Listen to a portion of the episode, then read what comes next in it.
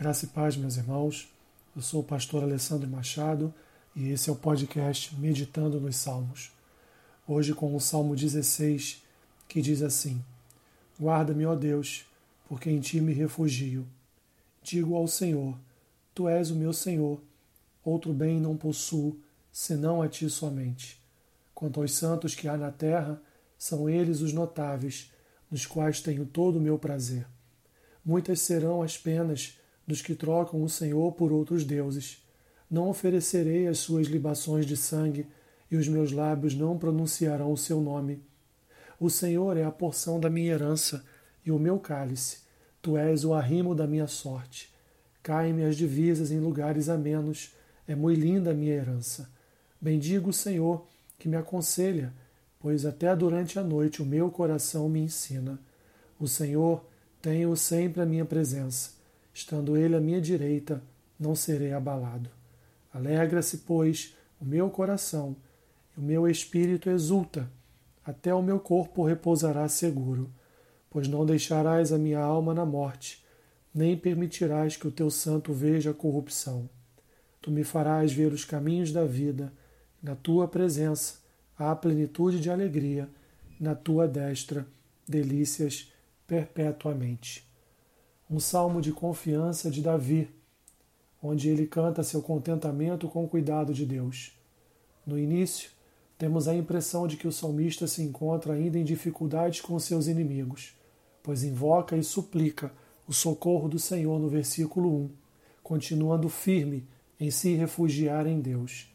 Voltando seus olhos para Deus, ele manifesta sua dependência exclusiva, depositando em Deus a sua vida. Deus é para ele como uma pedra preciosa de valor inestimável. Portanto, esse é o único bem de valor que possui, fonte de todo o seu sustento. Davi investia sua atenção nos santos.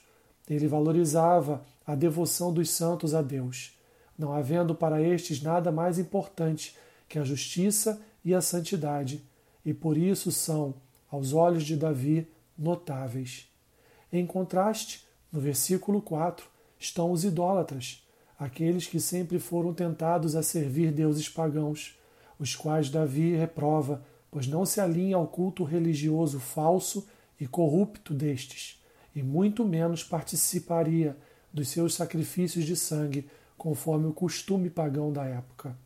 Davi tinha aversão até mesmo de pronunciar os nomes destes falsos deuses, demonstrando sua total contrariedade àqueles que de alguma forma se achegavam aos da prática pagã. Davi honra a Deus não só com a sua separação dos homens que tais rituais praticavam, como também nem mesmo os cita. O salmista se contenta com a provisão divina, deixando clara sua diferença entre para os idólatras. Ele se utiliza de três metáforas no versículo 5: herança, cálice e possessão. Davi alegra-se com a sua porção da divisão das terras de Canaã no passado. Ele se vê satisfeito com a porção da sua tribo, e desta terra vem o fruto do seu sustento. Davi bebe do cálice de Deus extraído dessa herança, que da posse dela tem o favor e proteção de Deus, sendo ele seu único defensor. Davi tinha uma vida segura no Senhor, mesmo com as diversidades. Sua mente era disposta e tranquila, dependente de Deus. As divisas, do versículo 6, denotam a sua qualidade de vida amena. Deus tem conduzido ele à felicidade e ao contentamento. Nas madrugadas, o Espírito do Senhor era o seu conselheiro e mestre. No silêncio da noite, Davi recebia renovo em sua fé e esperança, fortalecendo a sua confiança em Deus conforme descrito no versículo 8. Davi deleita-se na certeza da eternidade e anseia pela presença eterna de Deus no versículo 10. E apesar da aplicação primeira deste texto ser feita a ele, Davi, Pedro e Paulo, em Atos capítulo 2, versículo 30 e capítulo 13, versículo 33, entenderam ser esta profecia cumprida em Cristo.